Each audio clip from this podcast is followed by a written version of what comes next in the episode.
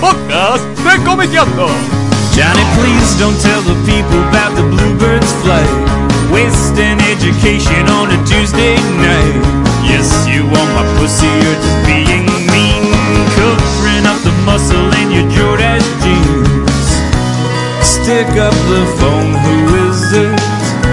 Someone has come to visit. Everybody do the hokey pokey to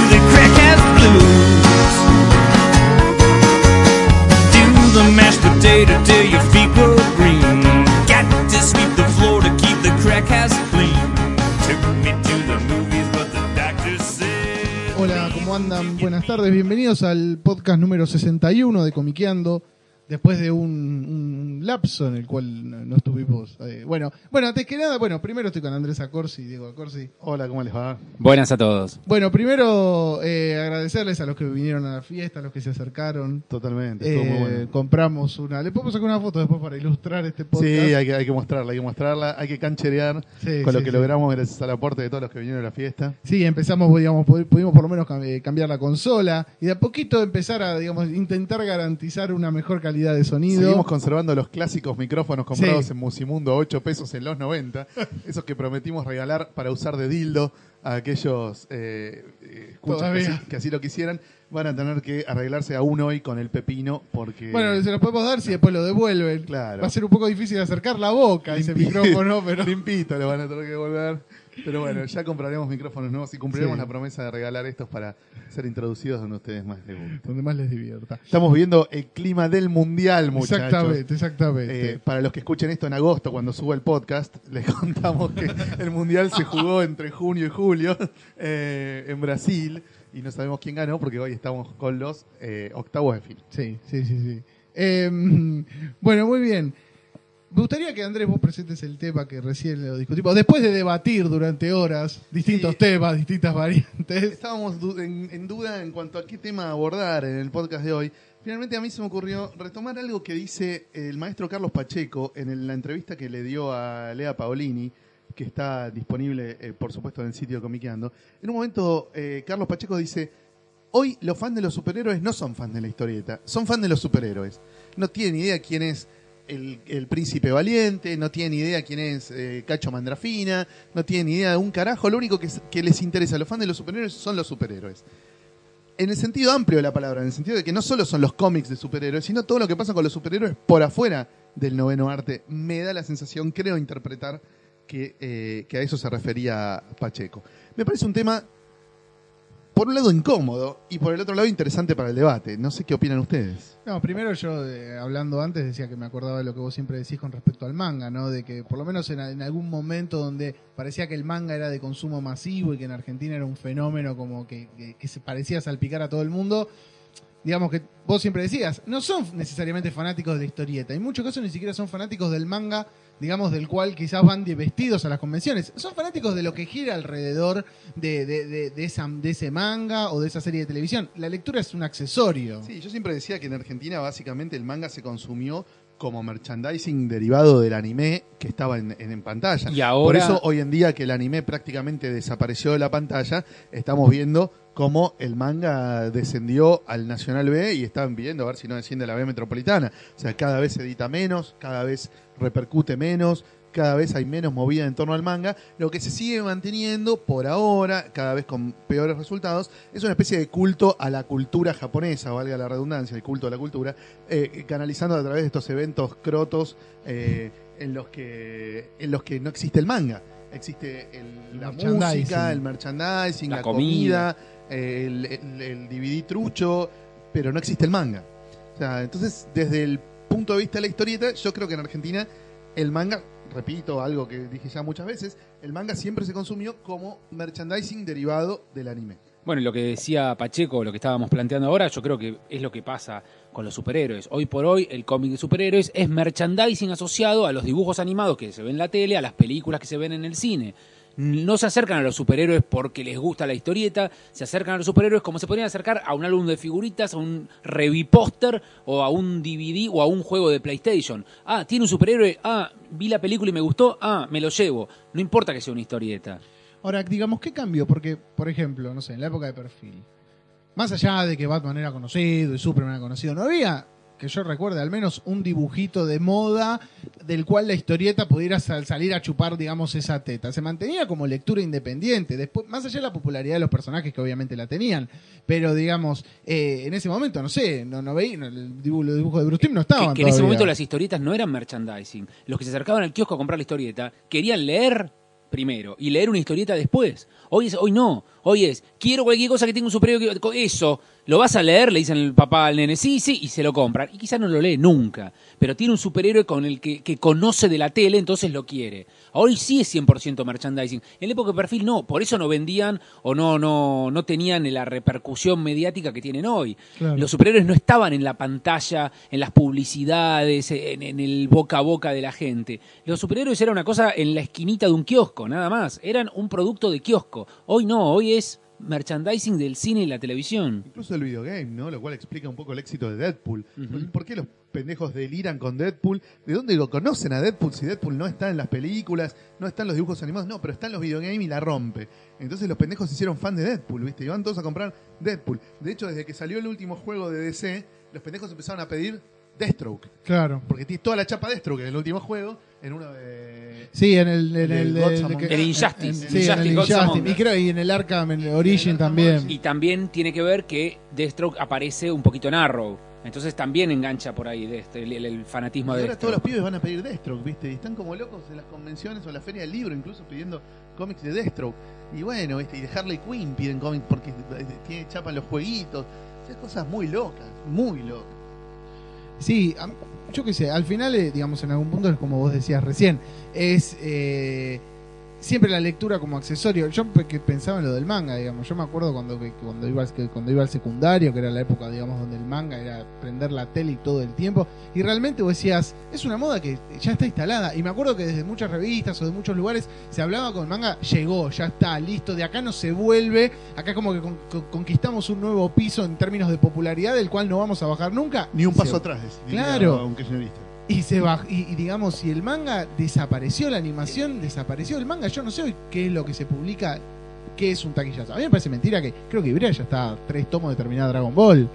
Cuando durante años era, viste, el ancho de, de espada, y ahora está ahí publicándose, no sé qué volumen de venta tendrá, tampoco. Bueno, yo, si querés puedo ir un poquito más atrás en el tiempo y, y contarte así medio como de los entretelones de por qué se llegó a tener un canal que daba las 24 horas del día manga. Anime. Eh, anime, perdón. El tema es que los canales de cable empiezan a surgir y entre ellos surgen los dueños de los derechos de los dibujos animados. Por ejemplo, Turner, por ejemplo, Warner. Entonces, al Warner tener su propio canal, no vendía más sus dibujos animados para otros canales.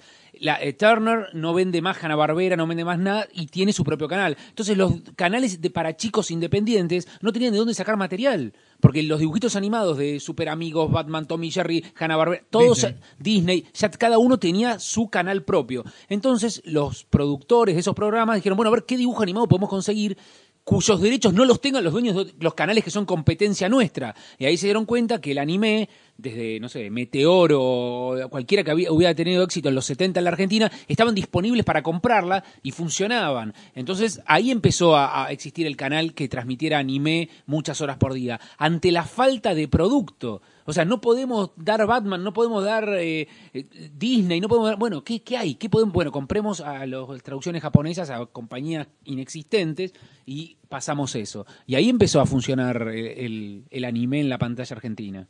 A mí me, me llama la atención, digo, siempre habría que ver. Yo digo, ¿qué, qué verán hoy los chicos? Bueno, eh, ¿qué verán, por ej- por ejemplo, Fran? Digamos, que, ¿qué ven los chicos chiquitos ahora en términos de popularidad? ¿Con qué se enganchan? ¿Qué les gusta? Porque yo me acuerdo, por ejemplo, de chico, Robotech, digamos, todo lo que era. Y eso, de alguna manera, digamos, también vos entrabas capaz por la tele y después ibas a, a la lectura. Te hablo cuando uno es chico, en serio, digamos, que ni siquiera lee con frecuencia. Pero los chicos, ¿qué, qué miran ahora? Mira, el tema es que vos decís Robotech y no te acordás que Robotech lo daban en Canal 9 en castellano y con cortes. Claro. Hoy por hoy hay seis canales 24 horas por día con todo cosas para chicos. También en castellano y con cortes.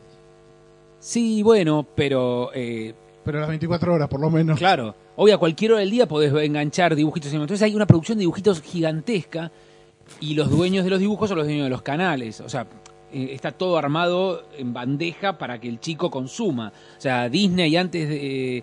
por ejemplo, en la película Valiente, viste que Sí. la, la- la chica no quiere ser princesa, no quiere ser princesa. Terminada la película se dieron cuenta que en la línea princesas vendían más. La, la protagonista de Valiente le cambiaron la ropa y la venden como una princesa más ahora. O sea, traicionan al espíritu de la película por el merchandising, ¿entendés? O sea, todo está pensado para vender. Ah, la película termina que no es princesa, no me importa. Merchandising, la valiente es princesa, comé. ¿entendés? Y es así. Entonces, como que ya está todo, el, el- el marketing mueve a, a- a la producción de los programas. Disney compra Marvel porque no tenía nada para venderle al público que va entre los 8 y los 15.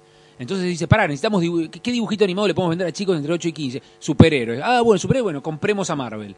¿Entendés? O sea, eso es todo un marketing. Y, y mi hijo, que tiene 8, flashea con los superhéroes. Y sus compañeros hablan de superhéroes, ¿entendés? Y en los recreos me dice, jugamos a los Avengers. Una cosa loquísima, ¿entendés? También me imagino que a los chicos les engancharán cosas como Hora de Aventura, eh, un show, ¿cómo es? The Regular Show, Un show más. un show más. Eso me parece que los debe enganchar. Sí, también, también, aunque sean medio de delirio, le- les gusta. Y las chicas flashean con Violeta, con, con cosas de, de la prepa, y to- toda esa basura que le arma Disney, especialmente para el público latinoamericano en ese rango de edad. Si sos más chiquito, no, en vez de ver Disney XD o que yo, ves el Disney Junior. Y ahí tenés la del Claro, tenés- Capitán Pirata Garfio, donde nunca hay malos. Es muy difícil escribir esos guiones, me imagino yo, porque Sí. nunca hay conflictos, No no hay hay, nadie es conflicto. malo y nadie es bueno. Es muy, muy loco. Son todos buenos. Todos son buenos. Y hay que solucionar problemas sin violencia. ¿sabes? Sin violencia y sin conflicto entre el bien y el mal. Es muy difícil. Bueno, acá lo hacía Lupin. Las historietas de Lupin, en, en- que durante muchos años se publicaron en Argentina, escritas por Guillermo Guerrero, eran historietas donde por ahí había malos, pero no había violencia. Es muy Bueno. difícil escribir eso. Pero eso es, lo de menos. Acá es, es- es heavy en, en el tema de Disney que Sí, sí. Eh, ¿Cómo armás un conflicto interesante con Dora la exploradora que va a buscar algo, ponele? El chabón que Manny, el de las herramientas que tiene que reparar algo. Bueno, cosas sí, son. mismo que yo, Galaxia Wonder. Galaxia Wonder es un dibujito animado lindísimo, totalmente eh, con estética muy fumada, pero los guiones, decís, qué difícil que es un guion donde no hay malos. Los que supuestamente son los malos son patéticos y pierden y lloran y es divertido, todo siempre es todo divertido y no hay un no sé, qué sé yo, un coyote que pone una trampa para matar al correcaminos y le explota algo en la cara. Nada, nada, nada. Todo está muy, muy lavadito. Que ¿viste? nada explota tampoco. Y los superhéroes les pasa algo parecido. Los superhéroes de Marvel eh, no se enfrentan contra Marvel porque están por un público un poco más grande, pero nunca hay así un nivel de wow, ¿viste? Un villano que... Nada que ver con lo que era X-Men, la serie animada de los 90, Claro, ponele, ni donde hablar. había muertos, donde había villanos genocidas, hijos de mil puta, donde había conflictos a todo o nada a, a nivel planetario. Ahora mucho menos, mucho menos. Increíble. Digamos, ¿cómo cambió, aparte en ese sentido, bueno, ya no, no- no me quiero ir del tema, pero cómo cambió la animación? Digamos, uno de chico veía los mismos dibujos, digamos, los dos años veías el mismo dibujo que el que veía el de 8, por ejemplo. Acá daban en la tele de aire, canal abierto, blanco y negro, me imagino, Capitán Raimar, boludo.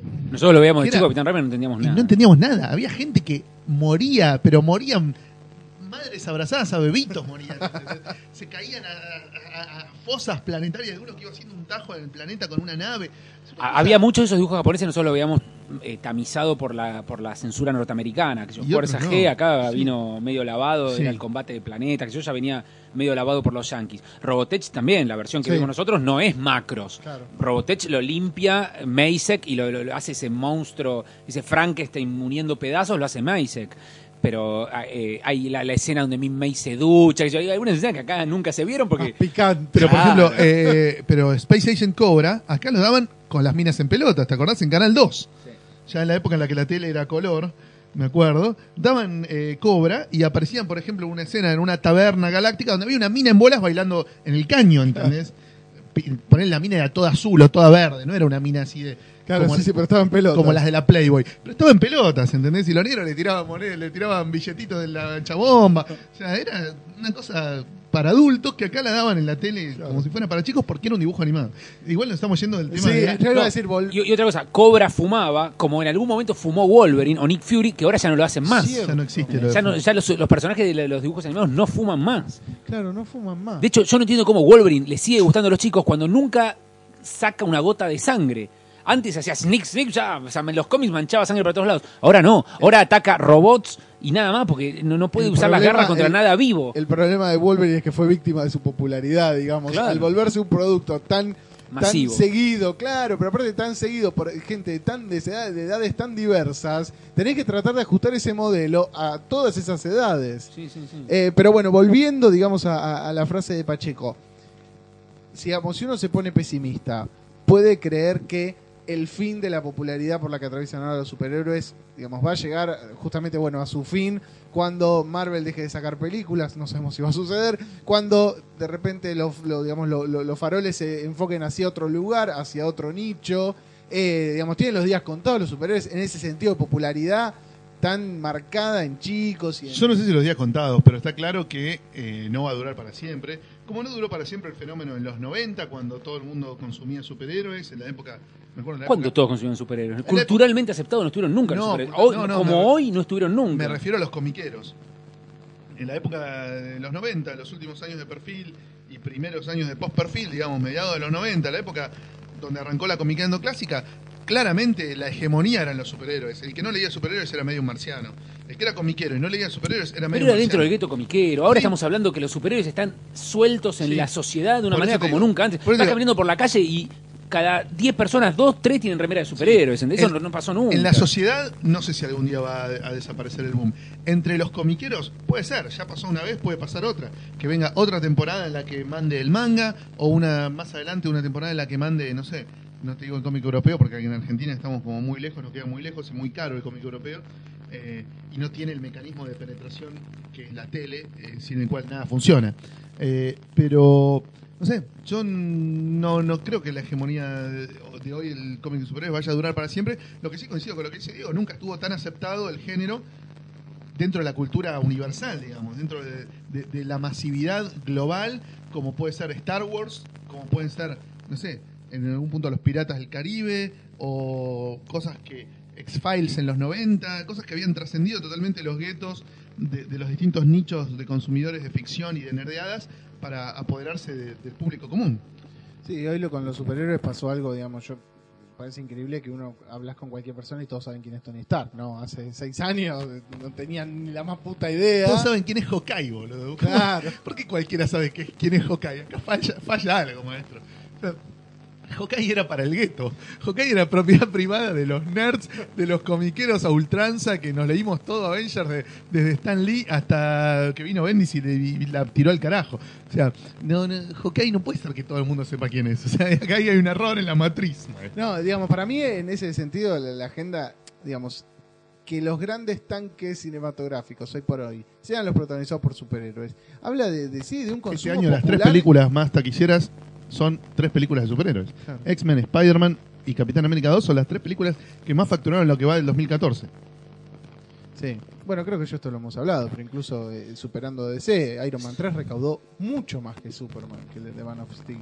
Bueno, Eh. y, y ahora se viene la de Superman y Batman juntos, que Sí. supuestamente es una, un preview de la liga. O sea, como que Warner está diciendo, bueno, pará, Disney está facturando mucho, nosotros también queremos facturar. Vamos a tratar de hacer algo. ¿viste? No, no, no nos conformemos con Arrow dando pena en, el canal Warner. Hagamos algo más. Va a salir la serie de Flash que tuvo muy buena repercusión entre los comiqueros. no sé. Sí, ya está el piloto. Para ver, yo no lo vi. Bueno, el otro día empecé a ver Agent of Shield, breve paréntesis. Le dieron mucho, no es tan mala. Vi los primeros dos capítulos. No, los primeros dos capítulos. Espera, espera, agarrate. Pero vos te gusta la boñiga. No, agarrate. No, no, es que los dos primeros capítulos prometen, después se va, es una cuesta abajo, Ah, hasta ¿sí? los últimos de la temporada que empiezan a levantar un poquito más. Sí, yo vi los primeros dos, me gustó. Está bien, es cosa de corte clásico. Pero sí, bueno, ahora también está por estrenar Gotham, que se supone que también. Sí, evidentemente, digamos, eh, están poniendo eh, como el, el énfasis en todo lo que es superhéroes. Vos pensás que Disney para comprar Marvel puso una torta tan grande, pero tan grande, que si bien ha levantado mucha, mucha plata con estas películas y con los dibujos animados y el merchandising que está vendiendo, todavía quiere más. Es una vaca la que todavía no le sacó todo el jugo. Entonces va a seguir apostando a los superhéroes, aunque sea para su público de 8 a 15. Ahí con la tele, los dibujos animados, va a seguir. Y se viene la serie de Daredevil para Netflix. Y, va a seguir, y va a seguir. Va a seguir buscando betas para sacar plata con los superhéroes para recuperar. Entonces yo creo que ese digamos, una frase medio de comunicador, pero eh, mientras, en tanto en cuanto la hegemonía siga impulsando a, que consumamos superhéroes, los superhéroes van a seguir estando en el candelero y vamos a seguir eh, viendo cómo la sociedad eh, empieza a, a disfrutar y a, y a tener códigos y a conocer a los superhéroes como nunca antes. El tema es, ¿qué le impide a estos fans que hoy entran al mundo de los superhéroes gracias a la tele y el cine, hacerse fans de la historieta en general y no solo de este género que los cautivó a partir de sus apariciones en los medios más masivos? Esa es la pregunta. Yo creo que no hay ¿Qué un... carajo pasa para que se dé esto que dice el maestro Pacheco, de que el que es fan de los superhéroes es fan de los superhéroes y no de la historieta, y le chupa un huevo todo el resto del cómic, que sigue siendo igual de cómic que Spider-Man o que Fantastic Four o que X-Men, pero no le dan bola porque no tiene superhéroes. Incluso cuando los mismos autores son los que trabajan en un género y en otros géneros. No importa, estamos hablando de merchandising. Vos, si te compras el merchandising de, no sé, algo que te gusta, no vas a buscar todo lo relacionado con eso, vas a buscar solamente el merchandising. Pero, ¿entendés? a ver, ¿por qué? Suponemos que, supongamos que salgo del cine reservado y vi una película de Thor, ponele. Voy a la primera comiquería o librería y agarro el primer libro de Thor que se me, que se me cruza. Agarro una recopilación de una- la última saga de Jason Aaron, ponele. Me recontra cebo. Ahí hay dos caminos. Camino A. Empezar a comprar cualquier poronga que diga Thor, aunque la escriba Tom DeFalco y la dibuje Ron Lim. Sí. Y camino B. Comprarme otras obras de Jason Aaron y por ahí al mes No. estoy leyendo Scalpel. No, porque vos no, O sea, sos, vos no sos fan de... vos- vos- a vos no te importa Jason Aaron, vos vas a comprar Thor porque es el merchandising de Thor. Vos, por ejemplo, vas a ver El Señor de los Anillos, salís a ver El Señor de los Anillos, me dices, bueno, me compro un anillo del Señor de los Anillos, ¿te vas a comprar todos los anillos que hay en una joyería porque o sea, te gustó el anillo del Señor de los Anillos? No, pero cada- Es lo mismo, es lo mismo. Vos sos fa- vos comprás, sí vos co- bueno, vos comprás el, expande, merchandising. El cómic es todo el no, expansivo. no. Porque Vos decís- el personaje, el guionista, el dibujante, el universo, son todos distintos factores de Lo cebamiento. que pasa es que vos salís de ver la película de que te Thor. ofrecen distintas puertas de- de- para seguir distintos laberintos que se te van abriendo. Si en el kiosco hay un cómic de Jason Aaron o hay una revipóster de muñones de Thor, el que quiere merchandising de Thor compra el merchandising Sí, de Thor. No le importa Jason Aaron, ¿entendés? Pero ponele que estás en un, que en un mundo civilizado donde no existe el revipóster de muñones, Vos lo sino que que- existe el libro de Thor bien editado Bueno, con guiones. Jason No, no- no hay decís- una forma de, no, perdón, no hay una forma de llevar al cebado de la película de Thor a una comiquería. No hay, No, en Estados Unidos es imposible. no hay. Y acá es difícil porque los cines y las comiquerías no están en la misma cuadra, ni en las comiquerías hacen publicidad en el cine. Entonces, yo salgo del cine, estoy cebado con Thor, iré a un kiosco y le diré al kiosquero que tenés de Thor y me dan el revipóster de muñones con suerte. ¿Entendés? No hay una, una- una, eh, llegada directa que la cabeza del que sale cebado con Thor diga, ah, tengo que ir a una comiquería a comprar un cómic de Thor. No hay, no saben, no, no hay direcciones, no hay una guía de dónde comprar cómics de Thor al final de la película. Ponele otro ejemplo, ponele X-Men. Salís de ver X-Men, vas al kiosco, encontrás la revista de Omni que te publica a los X-Men de Bendis y con Stuart Timonen, que está buenísimo. Te se vas con eso, la empezás a coleccionar, comprás X-Men hasta morir y no te pica leer alguna otra cosa de Bendis que no tenga superhéroes. No, quizás te pica comprar uno de X-Men que entiendas y que se parezca a lo de la película, que no tiene nada que ver con lo que está en el cómic. Obviamente, eso es otro tema. Ah, bueno, entonces, eh, papá, yo quería un cómic de X-Men que se pareciera al de la película, pero esto es cualquier cosa, no, Pero no me no- compres más. pero eso no me está contestando. No, pero te traje el libro gordo de Salvat nuevo que salió, tapa dura, pero no entiendo una poronga lo que pasa. No, ahí no me estás contestando la pregunta. Ahí vos me estás contestando con argumentos muy válidos la pregunta de por qué el éxito de las películas de superhéroes no generan muchísimas más ventas en los cómics de superhéroes. Ahí eso está totalmente respondido con los argumentos que vos esgrimís. Ahora, lo que yo me pregunto es, ¿qué mierda tiene en la cabeza el tipo que se hace fan de los superhéroes, consumiendo superhéroes en el cine y la tele, como para poder leer solo historietas de superhéroes y no volcarse nunca en la puta vida a otro tipo de historietas donde a veces la estética es parecida, a veces la temática es parecida, pero no hay chabones disfrazados que se cagan a trompadas. Yo creo que en el 99% de los casos, vos, como lo dijiste, son fan de superhéroes. Son fan de superhéroes. Entonces le traes, no sé, qué sé yo, a Alex Sinner y te van a decir, esto es en blanco y negro y no tiene superhéroes, el dibujo es feo. Claro, No pero Alex Sinner no se parece ni temática ni estéticamente, pero eh, no sé, qué sé yo. Perdón, digamos, me parece que con lo que tiene que ver, digamos, sin sonar es una frase remanida, ¿no? Eh, no se lee, no se lee, pero me parece que tiene que ver con, con el interés que tenga cada uno por la lectura. Me parece que lo mismo pasa, sin ir más lejos, con Game of Thrones. Digamos, hay mucha gente que... No, es más, con, con, con Tolkien. Digamos, cuando yo me acuerdo que leí El Señor de los Anillos, dije, sí, está bueno, pero ¿qué más hay de esto? Y ahí conoces a Murko, a Jack Vance, digamos, a, otro, a otros autores. Frank Herbert. Claro, digamos, y, y, digamos, bueno, ni hablar, digamos, de, o sea, Entonces vos haces un camino. El tema es que hoy por hoy, capaz mucha gente que le gusta la cosa más masticada. Bueno, el otro día había un... Yo también, para, discúlpame, sobre esto que vos decís, también me parece que es muy difícil salir de los superhéroes, porque si vos decidís que te interesan los superhéroes como para comprar cómics de superhéroes, hay tantos que cuando terminas de explorar eso, ya se te limó el cerebro Sí. o se te limó el bolsillo y no te queda o guita o tiempo o ganas de leer otras cosas. Vos te vas con X-Men por una película y entras al mundo de los cómics de X-Men y no salís nunca. Hay 800 títulos de X-Men en cómics, más los 50 años previos de X-Men en cómics, más todas las paralelidades, ¿viste? De realidades paralelas, versiones raras, y Ultimate, Sarasa, eh, continuidad esta de la otra. eh. Entonces no salís nunca del laberinto X-Men, ¿entendés? Entonces, el que es fan de X-Men termina siendo fan de X-Men, nunca llega a ser fan ni, ni por ahí de los Avengers, pero nunca llega a, a ponerle a Spider-Man o a ni, ni hablar de, no sé, de un Moon Knight o de un Iron Fist o de un viste o de los héroes más, más recónditos dentro de lo que es el universo Marvel y menos conectados con los mutantes. Pero, digo, ¿cómo podés pretender que ese chabón llegue eventualmente a Alex Sinner si nunca va a poder salir de X-Men? Simplemente por la cantidad de productos vinculados con X-Men que te ofrece cualquier comiquería o librería cuando vos entras cebado a buscar cómics de X-Men. Sí, el tema es, digamos, yo no quiero, no quiero ni saber cómo, cómo se las apaña un tipo que hoy por hoy, claro, dice, quiero empezar a leer historieta, ¿no? Obviamente eh, que en el 80% empezás por los superhéroes porque ves la película, digamos lo que vos decías recién. Y me No, si sos muy pendejo podés empezar por otras cosas. que yo. Ahora en los kioscos tenés cómics de Los Simpsons, tenés Ah, cómics sí, de pero Disney. digo, pero es muy, para mí me da la impresión de que los superhéroes son, hoy por hoy, no digo ni que sea bueno ni malo, pero el camino más habilitado o más transitado por el cual empezar a leer historieta. De ahí que en cinco años te estén leyendo Corto Maltés o en dos años es otra historia. Yo creo que en Argentina vende mucho más Gaturro que cualquier cómic de superhéroes. Bueno, ¿eh? pero Gaturro es un poco la excepción, me parece. Bueno, pero es el punto de entrada a la historieta de miles y miles de pendejos. sí, sí, sí, eso es cierto. Eh, Pero digamos, no- pero yo digo en Gaturro términos, es un viaje de ida. Sí, obviamente. pero No hay, digo- no hay salida de ahí. En términos de que, de que te genere eh, intentar ampliar, digamos, la, la- la familia de lecturas a la que podés llegar a interesarte. ¿Sabes que yo conozco pibes y, y- y nenas que empezaron con Gaturro durante 4 o 5 años no consumieron otra cosa y hoy están consumiendo otra cosa? Claro. Y hoy se pasaron a Liniers o a Quino o a Tute. Eh, no es tan eh, viaje de ida Gaturro, me- más allá de, la gracia de la frase. Mientras que de X-Men me parece que es más difícil salir, de Batman es más difícil salir. Eh, por ahí Batman es un poquito más fácil salir, porque tiene tantas variantes, con Sí. tantos, tantos cómics de Batman que están centrados en la chapa del autor, que por ahí te seduce el autor y terminás buscando otra cosa.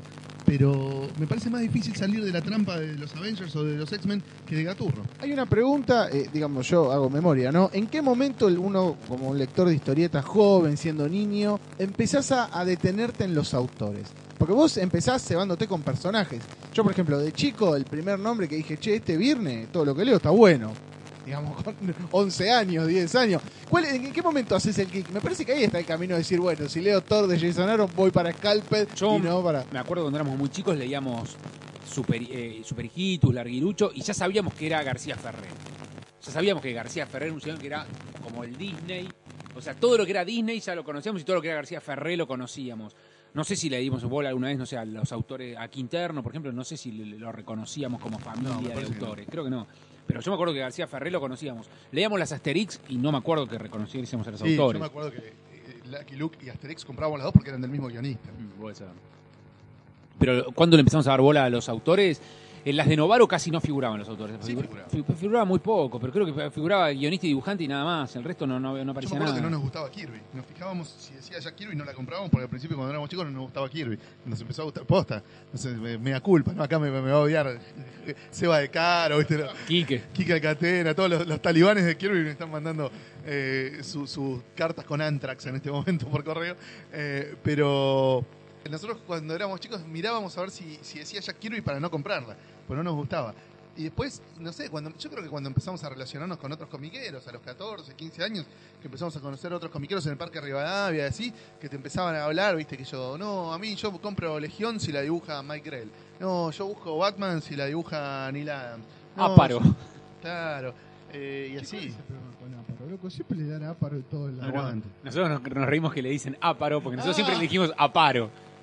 Claro, es verdad, uno lo, lo, lo- lo manda de brújula. Claro, lo- Bueno. los mexicanos lo ponían en mayúscula y no le ponían acento. Entonces todos los, todos los autores, to- cada uno lo llamaba como quería, le, le- le cambiaban la Bueno, acentuación. fue Áparo toda la vida. No, no, No, no. para nosotros era paro. Bueno, muchas veces nos encontramos con gente que, que- que leía los cómics, pero no se daba cuenta que eran en inglés originalmente.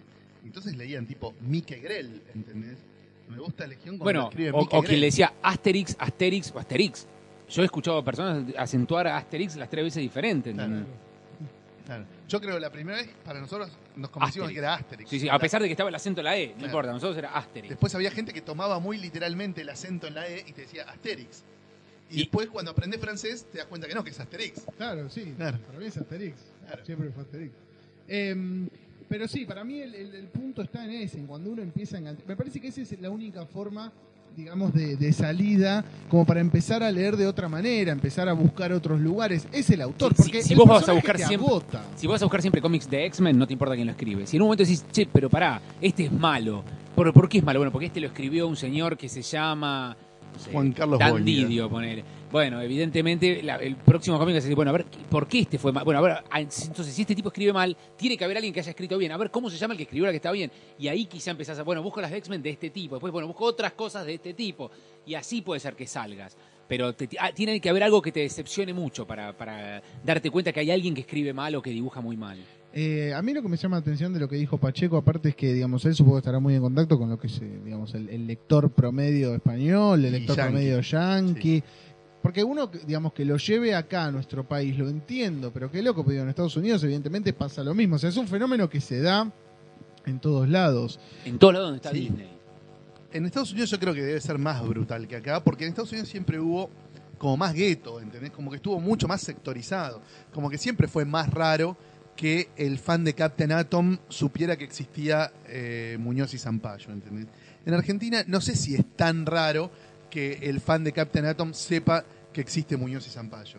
Eh, como que se, le- se mezcló un poco más el fandom acá. Por ahí con los del anime, menos. ¿no? Fueron más guetos los, los fans del anime, fueron más talibanes, más cerrados y más centrados en lo- solo lo que a ellos les gustaba. Pero el fan de la historieta argentina, europea y yankee, en Argentina está más mixturado, más mestizado, me parece a mí.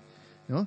Eh, por eso es como que en Estados Unidos me sorprende menos que funcione esta lógica que, que señalaba Pacheco, ¿no? Sobre todo porque también la machaca permanente mediática con los superhéroes en Estados Unidos es mucho más que acá. Claro. Mucho más. Vos pensás que Estados Unidos con el- la compra de Disney y de Marvel y el reboot de DC, donde Warner puso mucha plata para que público nuevo se enganche con los superhéroes de DC de cero, trajo efectivamente mucho público nuevo que solamente consumen lo que en la tele le dijeron, esto es los cómics de- que tenés que leer. Y leen cómics de superhéroes de cero, arrancando con el New 52 o con eh, los espino, el merchandising de las películas y los dibujos animados de Disney. Y ese es el público nuevo del cómic en Estados Unidos. No es un cómic clásico, no es gente que también leía Bone y también leía Hate y también leía los cómics de los 80 y los 90. Es un público nuevo en serio que nunca leyó nada excepto lo que la publicidad de la tele les dice que lea. Y en Estados Unidos eso es hipodérmico, ¿viste? Viene así, te dicen y, consumís. No, no, no, no, no, no, no tienen el raciocinio de la posibilidad de ver cosas en la comiquería, no. Ah, en el drugstore hay un cómic de lo que viene en el cine, lo compro. Y eh, no, es mucho más directo. Publicidad, compra, consumo, el consumo y la... en las la- librerías. Claro. En las librerías. Eh, Yo el fenómeno TP hizo que eh, vos vas a una disquería y tenés para comprarte la del el TP de Avengers junto con los discos que te gustan. Claro. estuve en Estados Unidos la última vez, una semana o diez días antes del estreno de la película de Spider-Man. En todas las librerías había una batea con el afiche de la película, que dice se, opening tal día en los mejores cines, el afiche de la película, y al lado la batea con 50 TPs distintos de Spider-Man. ¿Entendés? Y del otro lado de la batea, el cartel de se estrena tal día la película de X-Men y los TPs de X-Men. Eh, O sea que está todo el Está muy bien armado. pensado porque, claro, vos prendés la tele y te machacan con la publicidad de las películas de Spider-Man y de, y de- y de X-Men y te muestran esos trailers que son el recontra cebamiento y en internet todo el mundo los postea y los likea y se viralizan, ¿viste? Y de Eh, pronto... hablando de eso, qué grosso el nuevo tráiler extendido de Guardians of the Galaxy. O sea que yo no lo quise ver porque Ah. dije, no, no, va- quiero, quiero sorprenderme con algo, porque está viendo todos los behind the scenes, todos los cosos. No vi nada, no sé nada, no tengo la menor va a idea. ser una pasa. locura. Yo te digo que van a, se van a cansar de vender peluches de, De mapaches. Sí, obviamente. Nunca se van a haber vendido tantos mapaches en la historia del merchandising. El furor mapache. Sí, sí, sí, el otro día lo, lo postearon en el Facebook de la película del peluche, si lo quiero tener gente, boludo. Eh, bueno, de nuevo, ¿no? La habilidad... Que un personaje de cuarta, cuarta o de décima, De décima, era un, era un Raccoon, chiste Rocket Raccoon. de repente se convierta en el protagonista de una película y que tenga merchandising, que el público flashee quiero cosas de Rocket Raccoon, es impensable. Solamente es comprensible si decís Disney tiene mucha plata para invertir atrás. Si no, no, existe. Y aparte, igual para mí hay toda una idea sobre cómo llevar Marvel al cine mucho más, no, no te digo atrevida u osada, más astuta. Que, porque es lo que, digamos, todas las conversaciones de comiqueros alrededor del mundo, di- di- o sea, todos decimos lo mismo. DC tiene un montón de personajes que ya vienen con chapa. ¿Cómo puede ser que estos tipos agarren personajes de cuarta y te los conviertan, digamos, en, Íconos. en íconos impresionantes que estamos todos calientes? El otro día me hice un chabón en el laburo, un tipo de, no sé, ponerle 50, che, ese Groot. Está bueno, ¿eh? Digo, digo, por Dios, o sea, se convirtió. ¿Qué es esa cosa rara?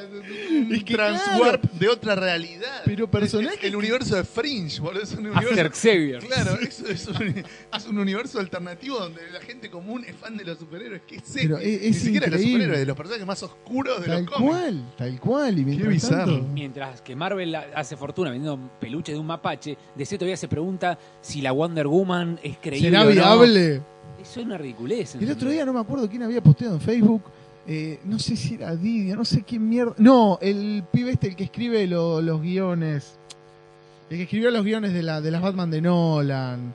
Que no estuvo en la. escribió en la JSA de David Jones. Goyer. Ese, David Goyer. Oye, que dijo, eh, y no sé, no sé si era Goyer, tengo idea que sí, que dijo, y Martian Manhunter, una película, mm, no se vería muy creíble, y abajo le ponían Rocket Raccoon, porque tal cual, digamos, tenés una galería impresionante de personajes que son increíbles y no los sabés explotar a nivel cine.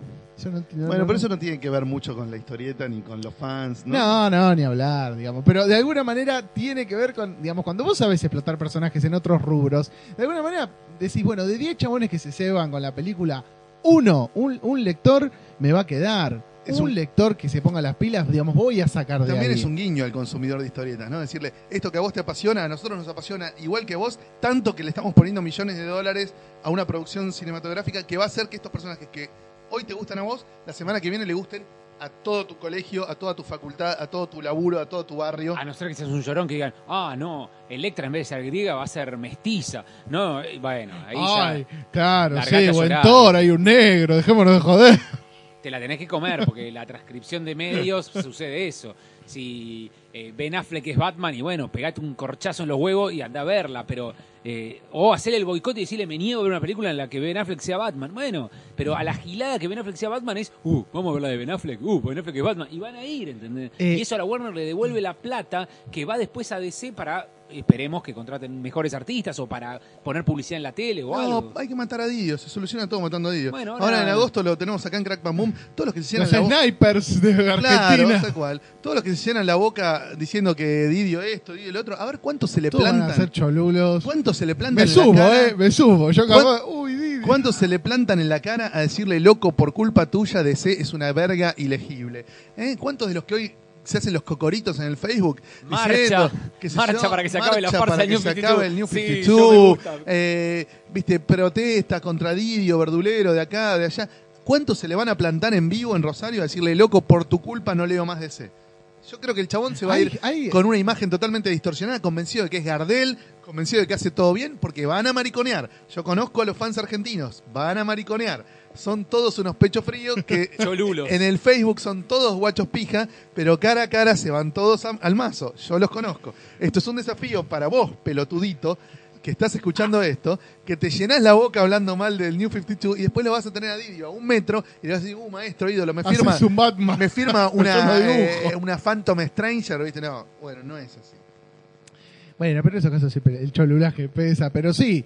Pero hay mucha gente que ha dejado de leer. Bueno, vos leíste poco de New 52. Yo me niego al New 52. He leído algunas cosas que yo tengo, incluso en las recomendaciones tengo un libro de New 52 que me gustó mucho. Yo cada vez menos, cada vez menos. Me van decepcionando gradualmente. Bueno, y además se van yendo los artistas interesantes. ¿no? Y al mismo tiempo cada vez están más cerca a la vuelta del universo anterior.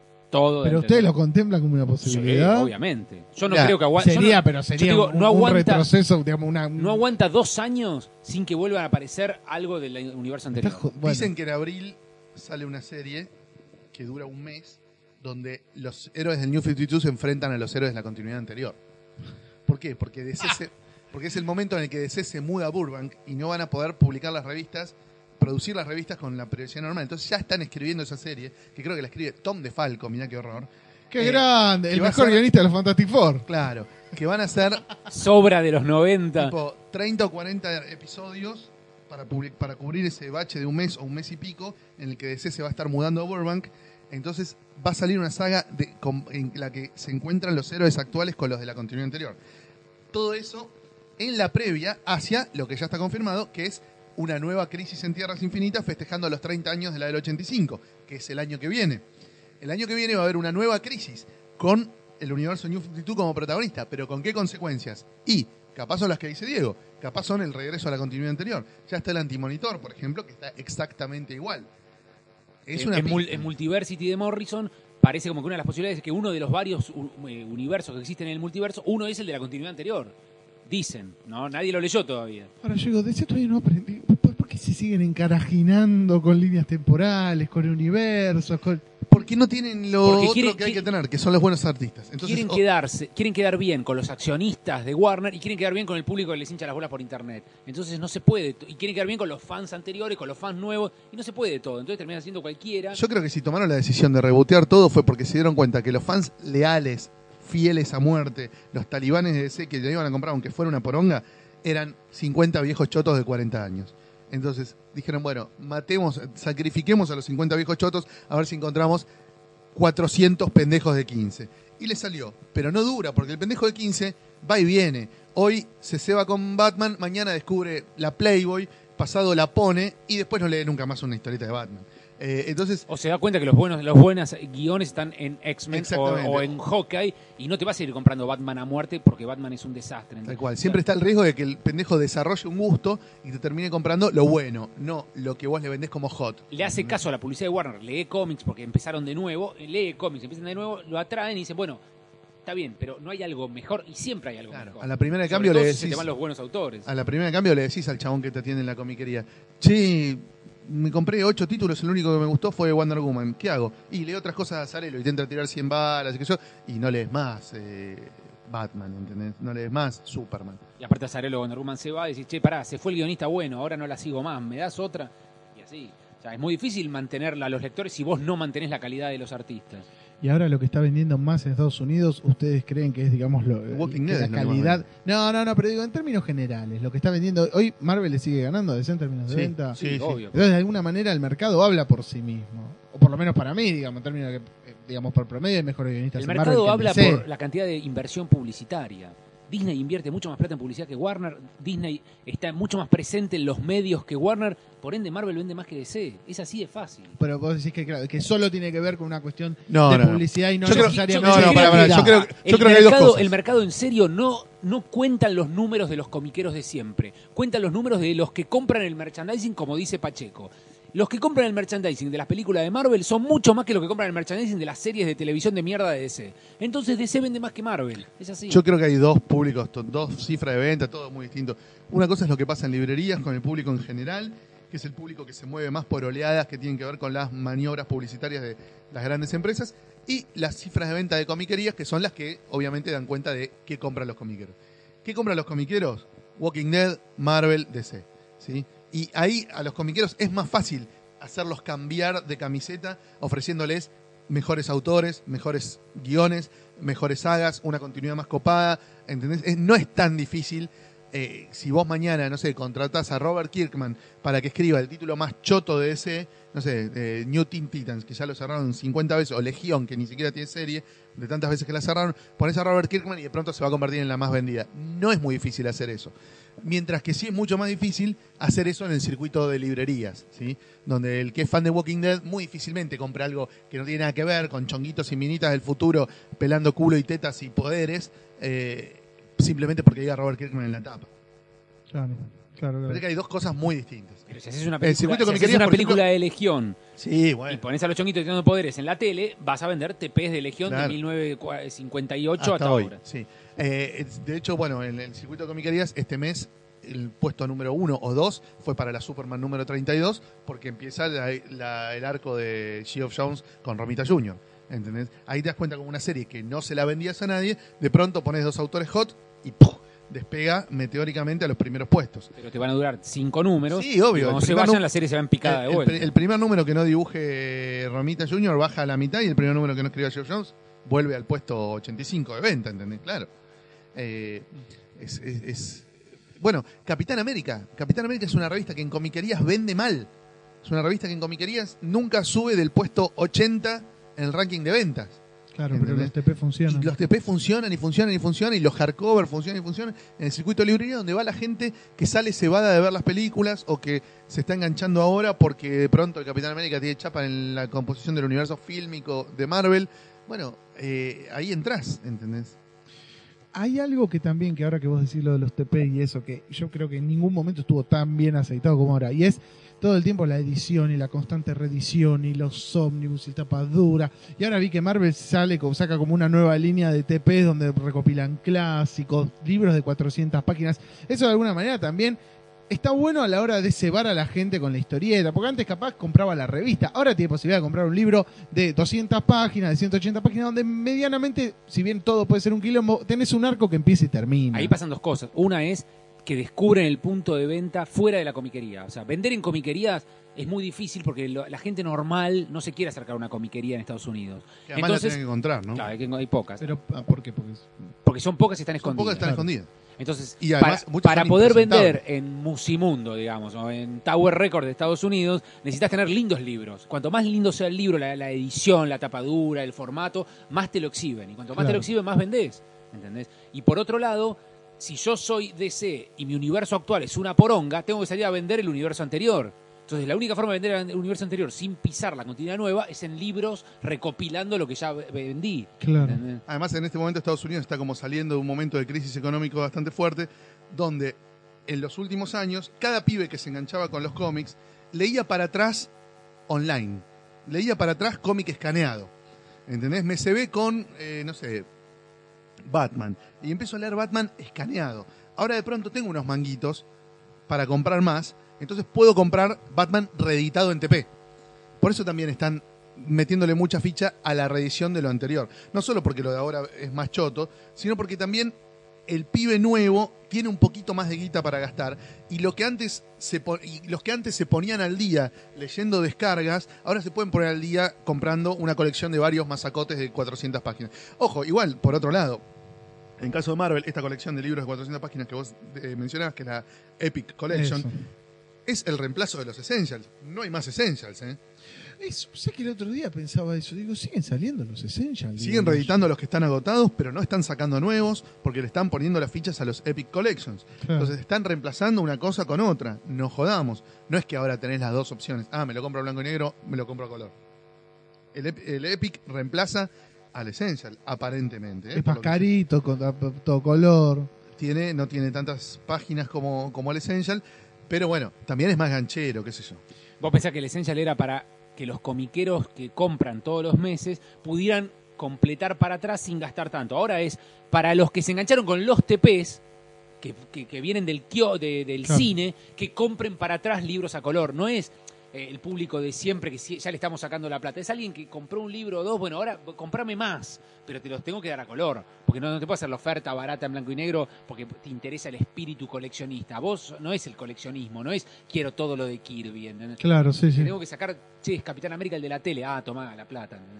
Sí, para mí en ese sentido, e incluso en España se ve Panini u otras cosas, digamos, cómo ahora están cuidando mucho el tema de la edición, de hacer, de no solo publicar buen material, sino de hacer ediciones que sean lindas, que queden vistosas en la biblioteca. Para ocupar espacios en las librerías. Claro, digamos, si hoy por hoy uno, uno entra en un local de historietas o uno ve por internet y los libros ya tienen otro acabado, ya están puestos de otra manera. De hecho, en Argentina, por primera vez en, en poco tiempo, en los últimos meses, se está viendo que hay eh, libros de historieta argentina en las vidrieras. Claro. Porque las ediciones son muy lindas, entonces ya eh, no da vergüenza tener historieta en las Bueno, librerías. ahora el, el libro que salió de Buggy el aceitoso, digamos, en lo que es la edición, y eso es hermoso, como, como objeto, ¿no? Hablo. Sí, el que reemplaza al todo boogie. Claro, claro, sí, sí, sí. Que sí, no sí. tiene una historieta que no haya estado en el todo Uy, eh, lamentablemente. Claro, es el Es mismo de vuelta material. lo mismo la De recopilación lo de los mismo. libritos de, de la Flor puestos en- Exactamente lo todo mismo igual, que no, se preocuparon Flor, en no ponerle una página nueva. Bueno, no Bueno, sé si. Te- tratemos de tirar una conclusión, Martín. Sí. Eh, vos, ¿qué, No. qué, qué podrías decir a modo de cierre de todo esto? ¿Y con, qué, ¿Con qué te quedás? ¿Con qué, qué, qué pasas en limpio de esto que veníamos debatiendo? No, para mí, digamos, en algún punto siempre la palabra final, para mí siempre es mejor que, que digamos, que los superhéroes o que la historieta forme parte, digamos, como de, de- de un arte masivo, siempre va a ser mejor eso que nada. Eh, lo que uno pretende y lo que uno le gustaría es que de alguna manera la moda no sea moda y que se instale como, una, como un hábito, como un hobby. Claro, pero pará, yo te digo, ¿qué preferís? ¿100 comiqueros a full que lean superhéroes y lean cómics eh, japonés y europeo o 10.000 personas que lean superhéroes y nada más que superhéroes? Sí, Chan, sí. ojo, Yo prefiero los 100 comiqueros. yo no.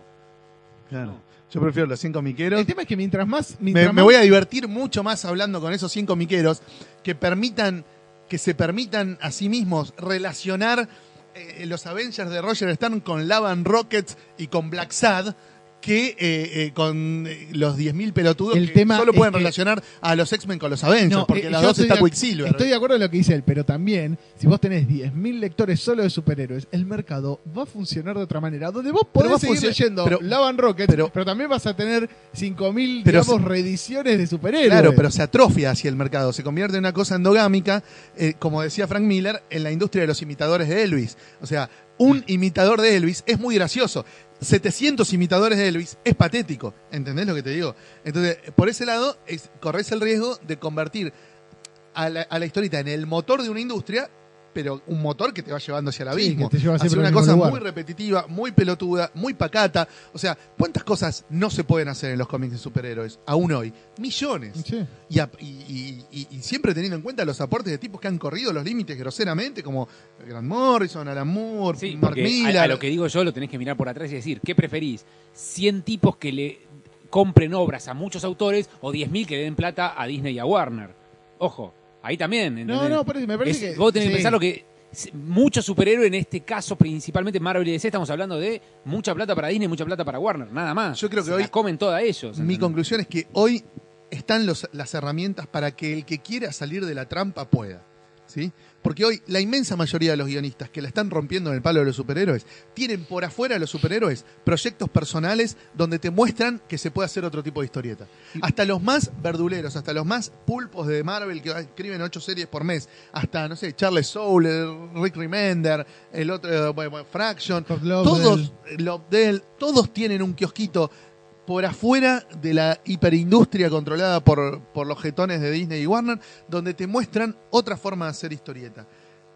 Que por ahí no es la hipervanguardia, ¿viste? No es el víbora.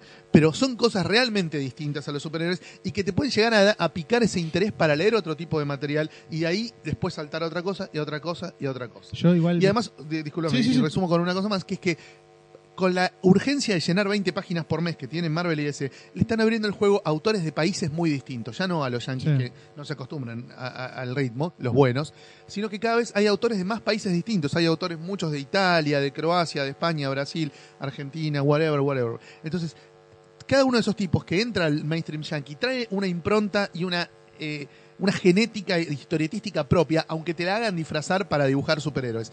Y de eso sale algo. Eso en algún momento te impacta como lector y te lleva a ampliar un poquito el gusto y a por ahí que no te parezcan tan alienígenas otras historietas que no tienen nada que ver. No, yo lo que quería decir es que, si bien digamos, estamos hablando de, este rubro, me parece que esta discusión todo el tiempo se ha estado instalando en distintos, digamos, lugares o en distintas artes. Yo me acuerdo, hace como 7, 8 años, leí una vez un, artículo en el cual hablaban del boom de las librerías y del boom del consumo de los argentinos. Era, en realidad era un discurso instalado en muchos noticieros y todo. ¿Cómo leen los argentinos? Y en un artículo el tipo decía, no, ojo, no es que los argentinos lean más. Es que, a ver, por ejemplo, la cadena Jenny se afianzó. Que es más linda, es más vistosa, la gente va, se sienta, ojea. Pero si uno ve la lista de libros vendidos, están digamos, los primeros nueve, o sea, tenés, no sé, lo, lo último de un libro de autoayuda, tenés, eh, me acuerdo que en esa época era el Código Da Vinci, entonces no jodamos, no es que el, arge- el argentino lee más, lee una cosa. No. Ahora, de ahí a pensar que... El argentino lee más que en cualquier otro país. No, no, yo no hablo de países. Latinoamericano, ¿eh? No, lo que yo te quiero decir es que en un momento se había instalado una idea de un consumo, de un boom de lectura, cuando en realidad decía, si uno ve los libros más, más, más vendidos, digamos, esto no es algo que se va a mantener. Este año fue un boom porque hubo cinco títulos que fueron mega taquilleros, estaban los Harry Potter, pero no diciéndolo como algo malo, sino como diciendo, leamos los números, digamos, de una manera eh, eh, Sí. seria. Pero perdóname, ¿sabes por qué yo le tengo fe a los cómics en el futuro, así como masivamente, como decimos, se va a caer, se va a caer? ¿Sabes por qué no? Porque la industria del cine y la tele está dando cuenta que si tomás cosas de los cómics, ya tenés el storyboard hecho, tenés grandes historias hechas. Entonces, en Hollywood, donde la mediocridad reina y lo único que se les ocurren son eh, volver a filmar películas de los 80, viene un tipo y dice, pará, pará, mira, acá tengo un guion, se llama Sleeper, son los Sí. que son superhéroes, pero no son superhéroes, hagámosla, bueno, hagámosla. Si los superhéroes le funcionan a, Warner y a Disney, ¿por qué no nos van a funcionar a nosotros? Entonces, eh, está la posibilidad, de, además de que Disney y Warner tienen universos complejos e infinitos donde sacar personajes, porque si puede triunfar Rocket Raccoon, puede triunfar cualquiera, poniéndole un billete atrás. Otros, otras productoras más chicas pueden decir, bueno, pará, agarremos, no sé, Hate o agarremos, eh, qué sé yo, El Príncipe Valiente, y se pueden seguir eh, apostando a los cómics fuera de- del papel y que se convierte en merchandising del cine y la tele otros cómics fuera de, de las garras de Marvel y DC, digamos. Claro. Bueno, el tipo dirá qué pasa si esto queda como una moda pasajera, si realmente se instala. Y, y- y bueno, los que hoy están cebadísimos, los chicos que hoy están lo- enloquecidos con las películas, no sé, en 10 años estén hablando de- del corto maltés o, o- o de otras series, digamos, eh, Ojalá, nada, que ojalá. hayan hecho una evolución en la lectura, en la mirada. Desde acá mantenemos siempre nuestro discurso, ¿no? Que es, conviene siempre más ser fan de los autores que de los personajes o incluso de los géneros.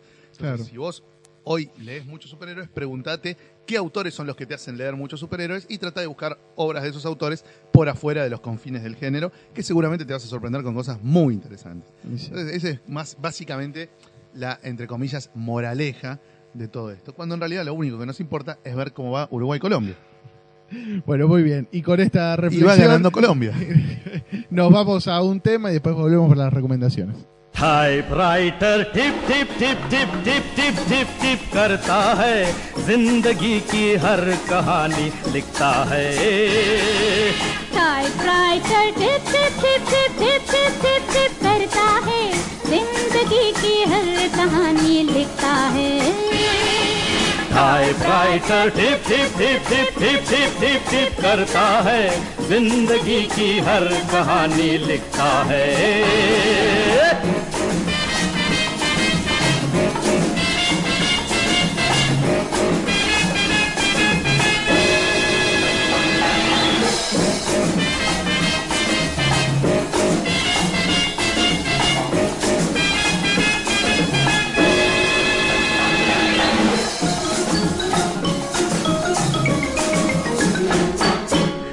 प्यार की अर्जी करना हो तो इससे प्यार बढ़ा लो। इससे प्यार बढ़ा लो।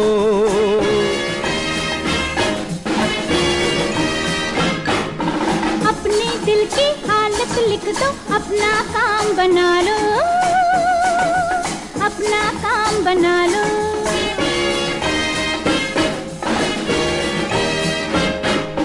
जीवन का हमराज यही है। जीवन का हमराज यही है हालत दिल की सुनता है टिप टिप टिप टिप टिप टिप टिप टिप करता है ज़िंदगी की हर कहानी लिखता है हे टाइपराइटर टिप टिप टिप टिप टिप टिप टिप टिप टिप टिप टिप करता है ज़िंदगी की हर कहानी लिखता है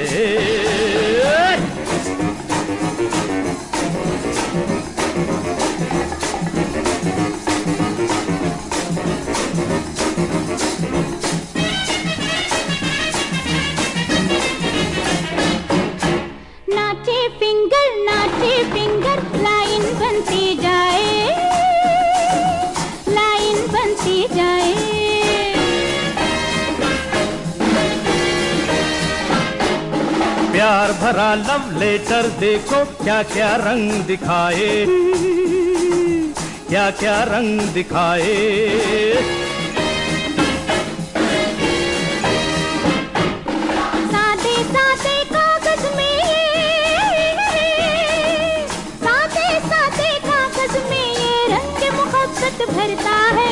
टाइपराइटर टिप टिप टिप टिप टिप टिप टिप टिप टिप टिप टिप करता है ज़िंदगी की हर कहानी लिखता है टाइपराइटर टिप टिप टिप टिप टिप टिप टिप टिप करता है ज़िंदगी की हर कहानी लिखता है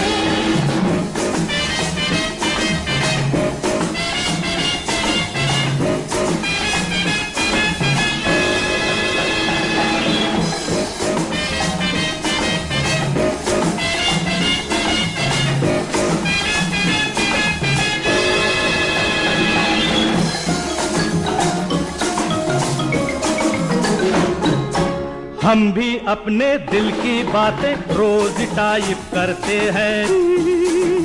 रोज टाइप करते हैं।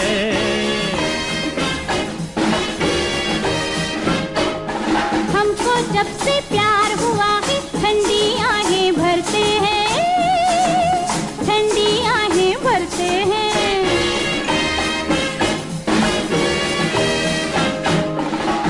मैडम अपना हर दिन तुम बिन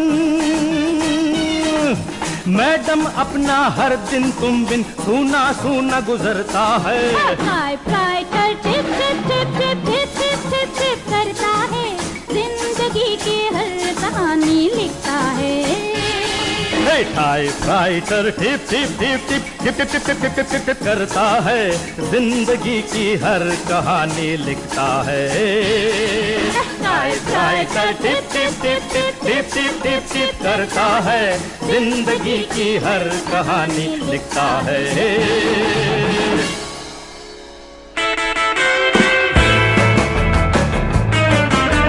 Recomendaciones.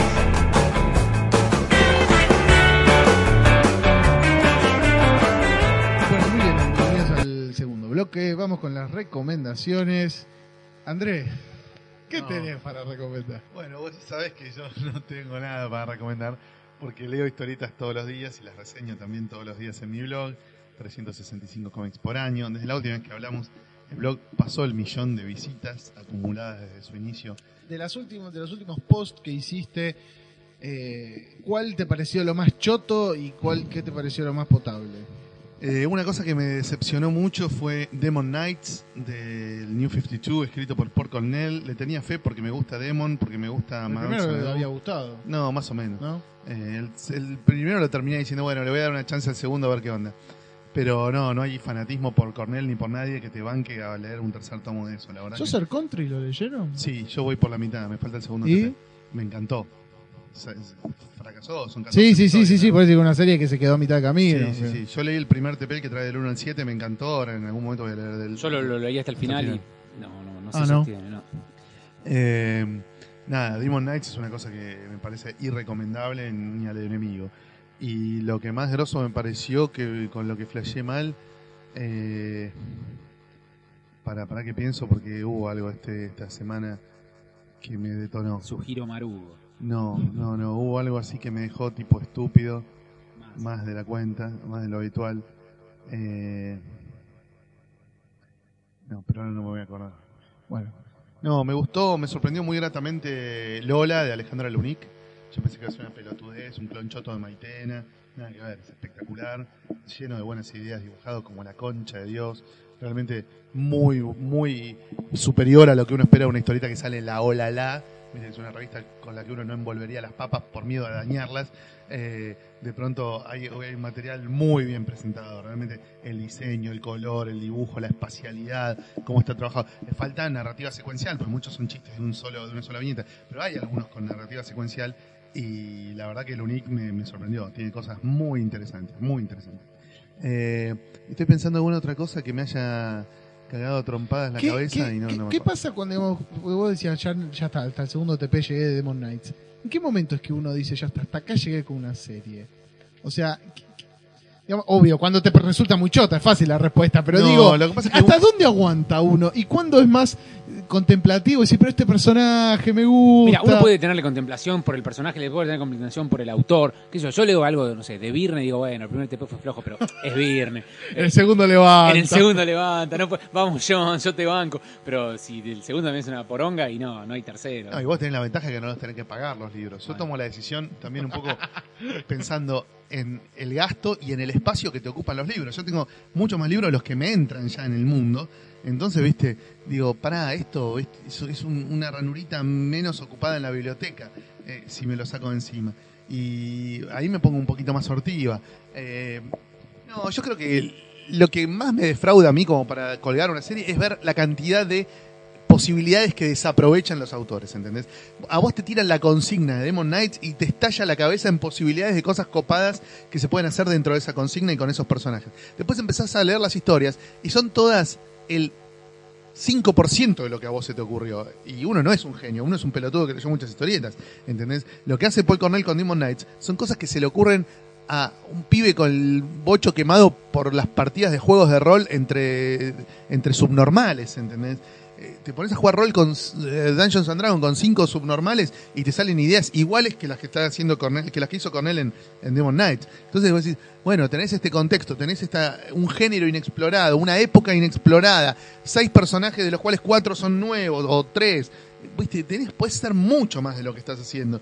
¿Te estás tirando a chanta o tenés el cerebro puesto en otra, o sea, tenés las pilas puestas en otra serie que no es esta? Yo digo, el riesgo que uno siempre corre, sobre todo, digamos, cuando, cuando tenés que, dejar el billete, es leer un poco, digamos, por, por inercia, que es lo que, digamos, a todos en algún momento nos ha pasado. Hay series o, colecciones que uno empieza medio a leer por inercia y que llega un punto donde decís, ¿por qué estoy hace un año comprando esta serie de mierda? Que, digamos, no me Bueno, hay gu- gente me- como Eso le pasa mucho al lector de revistitas. Claro, al, lector de TP no le pasa. personaje, Porque al lector, personaje. al- al lector de TP es un evento comprar cada TP, ¿entendés? Es una decisión puntual, fría, del momento, que tiene que ver con la oportunidad, con el precio, con cómo te lo presentan.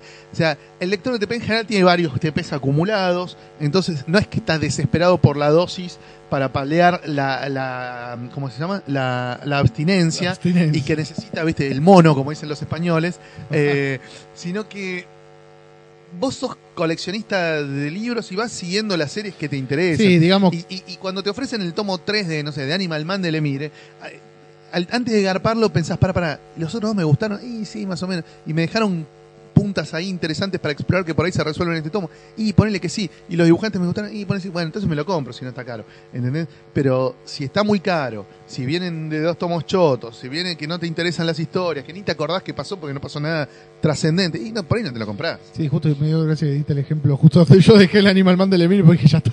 En el 3 lo Leí dos TP, dije, listo, suficiente. Claro, yo creo que compré hasta el 4 y llegué hasta el 2. En algún momento voy a leer el 3. Pues no sé. Es cada vez peor. Va, va empeorando. Bueno.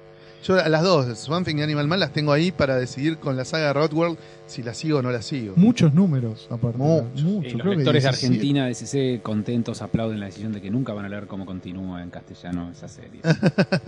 No sé qué estará haciendo, no, no, no pude leer lo de Lemire en, en Green Arrow. Dicen que es muy bueno. Dicen que Mirá. es muy bueno. Todo el mundo lo recomienda. Es una Dicen, época de no leas lo anterior, arrancá con Lemir. Claro. Es una época de bonanza para los héroes de arco y flecha. Sí, con Arrow vende mucho porque tiene la serie en la tele. Claro, claro. Bueno, Diego. Yo tengo una corta lista de recomendaciones, no porque no haya leído poco, sino porque pocas cosas me acordé a la hora de anotar. Voy a empezar con una del New 52, pero que tiene como ventaja, tiene como ventaja que no tiene No nada, el archivo, pero. no tiene nada que ver con el New 52, que es Batwoman, Sí. el librito 5 que se llama World Finest. Ah, es el 3, me parece. No, es el 5. Que está Nunca llegué al 5 de ninguna colección. Batwoman con Wonder Woman y está muy bien escrito. Sí. Y dibujado como los dioses, la, la puesta en páginas hermosa de J.H. Williams. ¿Cómo hace? Yo leí solo el primer TP de eso y yo dije, esta, digamos, esta, esa revolución visual que el tipo plantea en cada página, digo, ¿cuánto la puedes hacer durar? Pues llega un momento y se te agotan las ideas. No importa, pero eh, dentro de... No necesita ideas nuevas. Claro. Es una puesta en página tan linda que más allá de, que puede repetir ideas de un número al otro, pero, Pero te siempre, sigue es no- enganchando. siempre es novedoso, siempre Claro. es novedoso. Es como, qué sé yo, no sé, McFarlane en Infinity en el año 85. El tipo quizás se, re- se repetía a sí mismo, pero era algo que no veías en ninguna otra revista. Claro. Entonces vos lees 200 revistas y entre Batwoman y Batwoman decís, pará, hubo 200 iguales y esta es diferente. Y yo confieso que si hoy volviera a salir Infinity dibujada por McFarlane, me la compraría. A pesar de- del asco que le agarré a McFarlane en los últimos 20 años. ¿Sigue dibujando McFarlane? No, pero si hoy volviera a salir un cómic de Infinity Inc. con McFarlane, me lo vuelvo a comprar. Otra de las series que DC justamente interrumpió la, la reedición, ¿no? Ah, bueno, pero es. Sí, la política de reedición de DC es un desastre. Tengo otra, eh, sigo con un poquito así medio mainstream, pero no tanto, Ex Machina. Me, la terminé, leí los últimos dos tomos, muy lindo, el señor Bogan con Tony Harris. Tony Harris. Tony Harris. Está buena, está lindo, termina bien, pero eh, no quiero spoilear, pero termina bien. ¿sí? No es un final verdadero. Cierra la serie Ex Machina, pero sigue supuestamente Es en que otra supuestamente iba a venir una serie que se llamaba Vice, donde él era el vicepresidente. Claro. eh, donde eh, Mitchell Hundred se postula a vicepresidente y es electo. Y te va a contar, como, el, como en Ex Machina te contaban el backstage de ser intendente de Nueva York, te va a contar el backstage de ser vicepresidente de Estados Unidos. Eh, Y nunca salió. supuestamente iba a terminar cuando él, de alguna manera, pasa a ser presidente. Ese era todo el, el- el- el largo plan. básicamente. Claro. Nunca se mostró eso. Nunca, nunca se concretó esa serie. Pero la Ojalá verdad que día- los guiones son muy, muy Ojalá buenos algún día la haga. Termina blanqueando si es puto o no. ¿Él? Sí. No. Nunca se sabe si, es- si Mitchell Hundred es gay o no. No, aparentemente no. Es uno de los misterios que están en. Yo, a mí me faltan los últimos tres tomos. No, simplemente porque apoyó la ley de matrimonio igualitario no es gay. Claro, pero todo el tiempo eh, la prensa se pregunta si es gay o no, porque el chabón no es casado, sale con minas pero no se casa con ninguna, nunca lo vieron formalizar en nada. No, no, no, no, no, no es algo que se resuelva en estos TP. Ah, bueno. Eh, otro TP muy lindo que leí es Sleepwalk, del maestro Adrián Tomine, uno de los pollos de Comiqueando, allá por el 98. No, creo. 95, 96 lo Sí, siempre le tuvimos fe a Tomine y acá este Sleepwalk recopila historias muy intimistas, muy lindas. Algunas terminan donde vos decís, acá empieza la historia, y das vuelta y se acabó. Esa es la, la gran Tomine. Es un genio, ¿verdad inventar un lugar impredecible en donde terminar la historia. Algo que también hace Fabián Casas en sus cuentos. No sé si leíste alguna vez Sí, Fabián sí, sí. Casas. Viste que los cuentos de Fabián Casas terminan a veces donde están empezando. Cuando el conflicto recién se empieza a plantear, ahí termina. Bueno, Tomine también hace eso, me gusta mucho. Eh, Bueno, el dibujo es lindo y las historias, ya te digo, están muy bien escritas, los diálogos son todos, vos decís, todos son slice of life, o slice of life que pasaron a él o a alguien. Todas, ¿viste? Parece como que el tipo va con un grabador por los bares recogiendo historias. Muy, muy lindo, la verdad que muy lindo. Eh, otra cosa que tengo para recomendar es, bueno, un libro gordo de Planeta que es Gil Pupila, el Integral. El Integral que dice son todos los libros de Gil Pupila, que es un personaje francés hecho por Maurice Tillet, ¿no? y eh, es un detective medio a lo Spirú, digamos, pero muy muy lindo. Las primeras historias son del 57 y trae es- este primer tomo trae las primeras creo que seis historias, muy muy lindo. La verdad que Maurice Tillieu es uno de los grandes artistas de, la línea franco-belga, uno de los grandes referentes del cómic infanto-juvenil de la década de oro del cómic infanto-juvenil fran- franco-belga, que fue la del 60, obviamente, eh, y un tipo que en un momento dejó de dibujar porque todos los dibujantes le pedían que le escribiera guiones.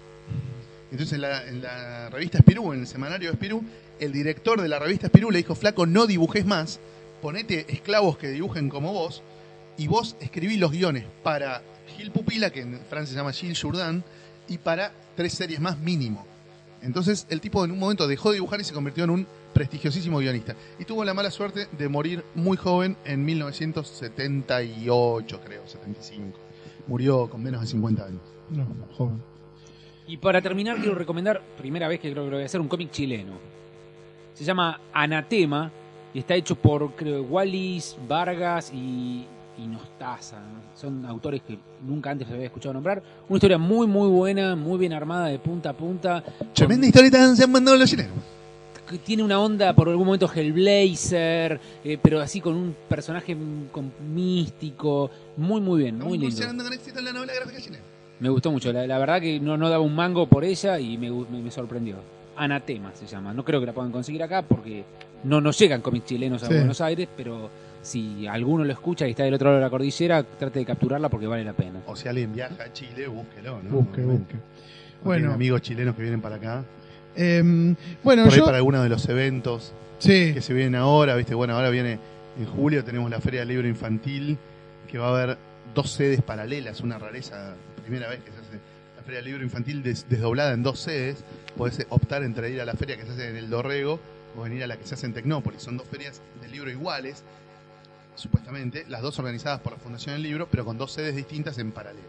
Ahí va a haber varias actividades de historieta que las coordina nuestro amigo y referente Luciano Saracino, eh, a quien tuvimos de invitado hace no mucho, eh, con varias historietas que tienen que ver con, varias actividades que tienen que ver con historieta, talleres, charlas y demás, dentro de la Feria del Libro Infantil. Después en agosto está Crack Bam Boom, del 14 al 17 de agosto. Eh, vamos a estar todos ahí en Rosario Para decirle a Didio, para decirle a Didio, cantarle las Didio, 40. decime qué se siente. Eh, llevar a la ruina de ese. Claro. eh, no, No, ruina, ¿no? Porque si algo consigues plata. no, bueno, pero que todos a la pongan- ruina moral. Claro, a lo propio. Que es Claro. peor. Llevar a lo propio de ese. Eh, no, vienen dos autores de Francia muy importantes, Regilo Acel y Joan. Eh, un montón de autores argentinos, por supuesto una tropa de brazucas como todos los años. Eh, eh, así que bueno, vamos a estar seguramente en Rosario disfrutando del quinto ya, ¿no? El quinto Crack. Y en septiembre también eh, se viene el segundo Comicópolis, después le dedicaremos seguramente un programa más extenso. Esto va a ser, vayan agendando para pedirse los días en el laburo, del 18 al 21 de septiembre, o sea, un mes después de Crack Bam Boom. que A misma también- fecha que el año pasado, prácticamente. la misma. Eh, Crack termina el 17 de agosto, Comicópolis empieza el 18 de septiembre. Hay un mes entre una y otra para, eh, para reloadear el bolsillo. Y esperamos. en Tecnópolis, ¿no? En Tecnópolis con entrada gratuita, con 12 o 13 invitados internacionales, con la visita de 7 u 8 editores de otros países que vienen a ver trabajos de los autores argentinos, con 8 o 9 muestras de primer nivel como las que se vieron el año pasado, con toda una serie de charlas, talleres, bueno, todo un sector aparte con el cosplay, eh, zarpadas cosas, ¿no? Como, como la vez pasada. Y con la diferencia de que este año van a empezar antes las actividades de Esperando a Comicópolis. El año pasado, no sé si te acordás, Sí, fueron más empezaba un sobre la- jueves y las actividades de Esperando a Comicópolis empezaron el domingo previo. Este año vamos a tener actividades de Esperando a Comicópolis desde el 4 de septiembre, aprovechando el festejo del Día de la Historieta. Vamos ahí a empezar a, eh, a- a realizar actividades previas de Esperando a Comicópolis que van a ser básicamente inauguraciones de muestras en espacios culturales de la Ciudad de Buenos Aires, algunas presentaciones de libros y algunos talleres, sobre todo los talleres de presentación de carpetas a los editores, para que cuando lleguen los editores vos ya sepas cómo presentar la carpeta. Pero que es. es, eh, ¿Pero por qué? Porque es difícil, porque muchos no, no saben cómo Porque se muchos presenta. artistas no saben no qué tienen ni idea de presentar. cómo presentar una ¿Y carpeta. qué se suele presentar una carpeta? ¿Qué, qué, qué pones? ¿Dibujo? Por lo general tenés que poner una historieta, porque lo que los tipos No, tienen que evaluar, ¿no? Páginas con narrativa. Páginas con narrativa. Eh, si vos le llevas un, un póster hermoso, muy bien, seguir participando, No, no llevas te- Claro. a Magic, esto no nos interesa. el año pasado hicimos dos talleres de presentación de carpetas, pero ya con Comicópolis empezado y con los editores ya viendo trabajos. O sea, Claro. era medio complicado si el docente, que, en este- que eran, creo que había dos, uno de Renato Guedes y uno de Diego Grimbau, si el docente te agarraba tu carpeta y te decía, mira, esto es impresentable, vos ya no tenías tiempo de hacer otra cosa. Claro. Por eso este año, durante septiembre, vamos a dar los talleres de, eh, Presentación. de presentación de carpetas para que llegues al 18. Estén atentos a más información de Comicópolis en el Obviamente. próximo podcast o en la, en el, en en el la Facebook página de de. Comicópolis, en el Facebook de Comicópolis también hay mucha información. Eh, lo- todo lo que es la lista de invitados, todo eso lo vamos a dar después de Crackman Boom para no pisarnos. Está bien. De hecho, la presentación oficial de, de Comicópolis va a ser en Crackman Boom. Ah, mira. Vamos a estar dando una charla ahí los coordinadores, mostrándoles un poquito lo que va a ser el Comicópolis del 2014, que ojalá sea mejor que el del año pasado y peor que el, que el próximo. Bueno, muy bien. Bueno, Por ahí Yo- para esas oportunidades vienen amigos de Chile, que es muy probable. Y traen Estaría bueno que traigan, eh, que traigan a Anatema. Creo que los chicos de Anatema van a venir a Comicópolis, van a estar entre en, en nuestro sector de feria ahí vendiendo sus, sus libros. Está bien, está Martín, bien. contanos tus recomendaciones. Yo eh, lo que estuve leyendo que quería recomendar es, leí el primer tomo que eh, Planeta empezó a reeditar en España Happy, uno de los mangas también ocultos de, de Urasawa, de Naoki Urasawa. Está muy bien, es un manga sobre una chica que quiere triunfar en el mundo, mundo del del tenis, claro, y está muy bien y la verdad que uno lo ve a Urasawa Digamos, para el que conoce el Ah, vos Urasawa. Happy, yo me imagino otra cosa. No, Bueno. bueno, esa es la segunda Yo leí, recomendación. yo leí el Happy de Grant Morrison y Derek Robertson y me encantó. Me cagué de risa. es Lo una no. genialidad. Cuando dijiste Happy pensé que era otro género de manga. No, no, no, por, por eso ahora voy a ver la segunda. Viene Tom de Eh, Finlandia. Claro. No, pero está bueno, digamos, para los que les gusta el Urasawa de, digamos, de Monster o de 20th Century Boys. Esta es como una faceta mucho más sencilla en cuanto a la historia, pero muy divertida y un tipo, digamos, que, que, que demuestra que nada, en distintos rubros puede moverse con mucha comodidad. Es una serie de fines de los 80, principios de los 90. Sí, Happy, de- ¿no? sí, sí, me me parece que arrancó en el 92. Parece que arrancó en el 92, ahora lo está editando en esos tomos, digamos, tipo Kazenban, con páginas en color, van a ser 15 tomos, muy larga. Es una serie que originalmente creo que fue de 21 tomos, Sí, o sea, sí, más sí. larga que Monster. Sí, sí. Eh, pero bueno, por lo menos el primer el tomo mundo está del muy tenis bien. para mucho. Sí, evidentemente. Pero ¿cómo haces? Por una biblioteca de 21 tomos. Bueno, pensá que par- un partido te puede ocupar tres tomos. No, no, pero digo, ¿cómo haces en tu biblioteca? ¿Cómo le dedicas todo un estante de tu biblioteca a una sola serie de un solo autor? Y, ¿qué es, es medio disparate eso, ¿no? Y, pero es que, que- que manga, el manga, hay muchas obras así. Hay muchas obras muy largas que. Vos ya estás pensando en términos de, de- de espacio físico. Pero claro, pero claro. Yo por eso no me enganché nunca en las series de 38 tomos. Sí. Porque no, no, digo, ¿dónde carajo lo pongo? Bueno, Bakuman es la excepción. ¿no? Bakuman son 20. Sí, Bakuman son Y 20. bueno, y van por el 5 la Sí. edición de Ibrea. Sí, sí, sí. Eh, Vamos, muchachos, pónganse las pilas que se los quiero comprar. Yo cuando, cuando viajé me traje los últimos, me faltaban los últimos cinco, los capturé todos Muy bien. para traérmelos. Eh, bueno, desp- bueno, después releí, los había leído en su momento en Scan, los releí ahora, el tomo 2 y 3 de Black Sad, y es una obra maestra, no hay mucho más para decir. Eh, es increíble.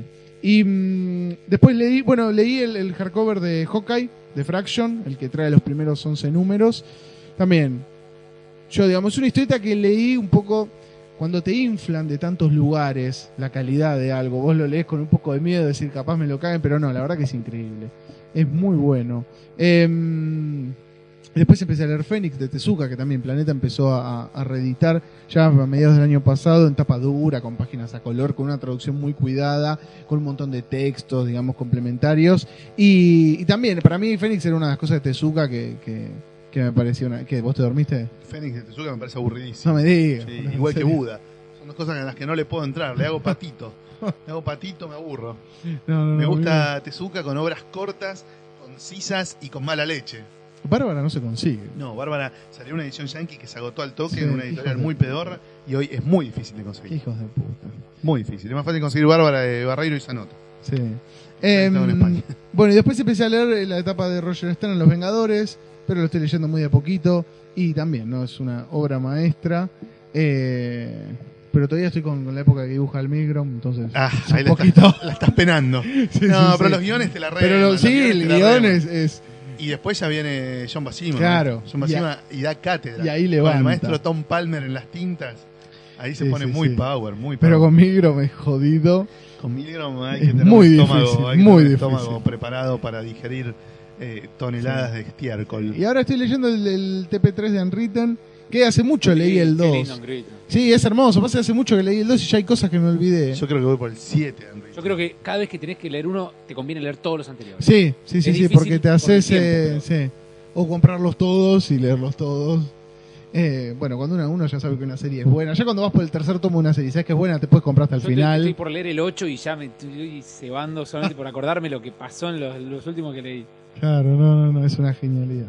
Bueno, muy bien. ¿Algo más que quieran agregar? ¿Algo que Yo haya creo que ya había recomendado la vez pasada de Alcatena y Masitelli, eh, la de los Barlovento. Barlovento, la de los piratas, le digo yo, que es excelente, un librito muy muy lindo, con creo que para mí la mejor serie de Alcatena y Masitelli de los últimos años.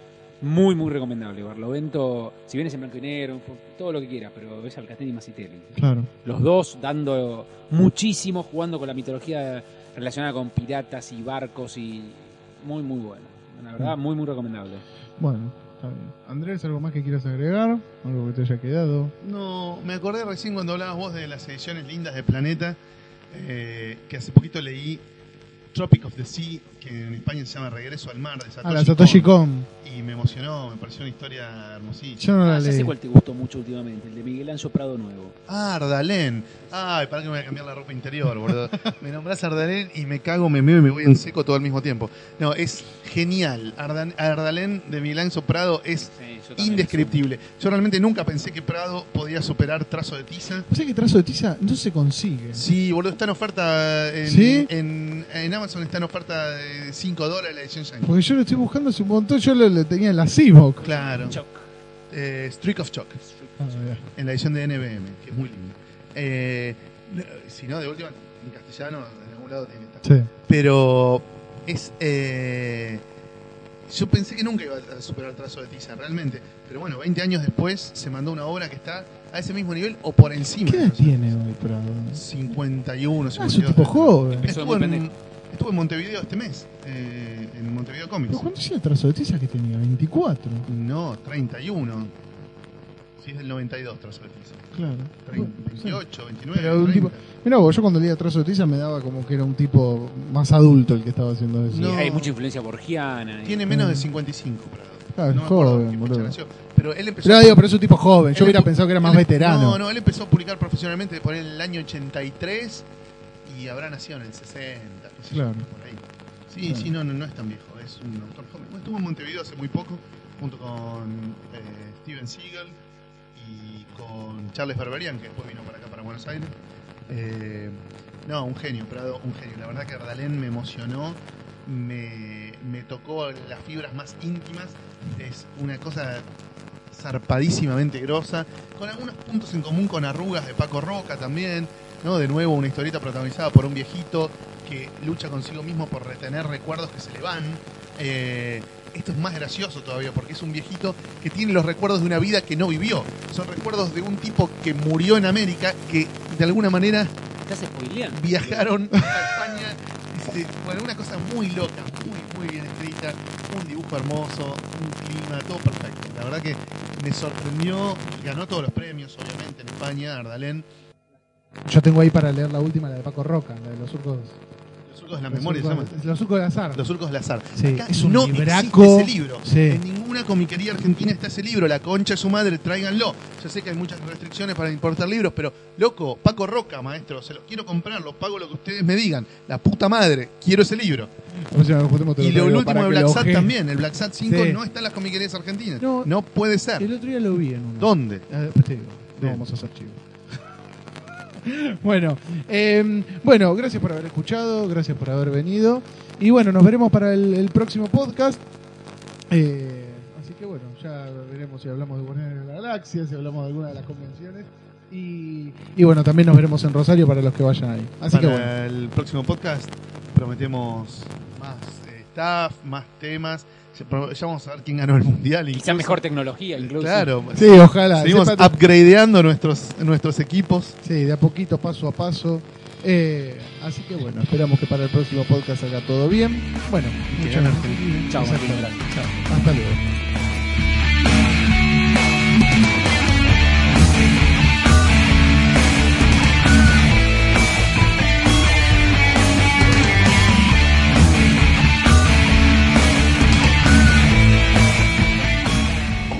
Amigos, estamos una vez más aquí en estas tardes de comiqueando.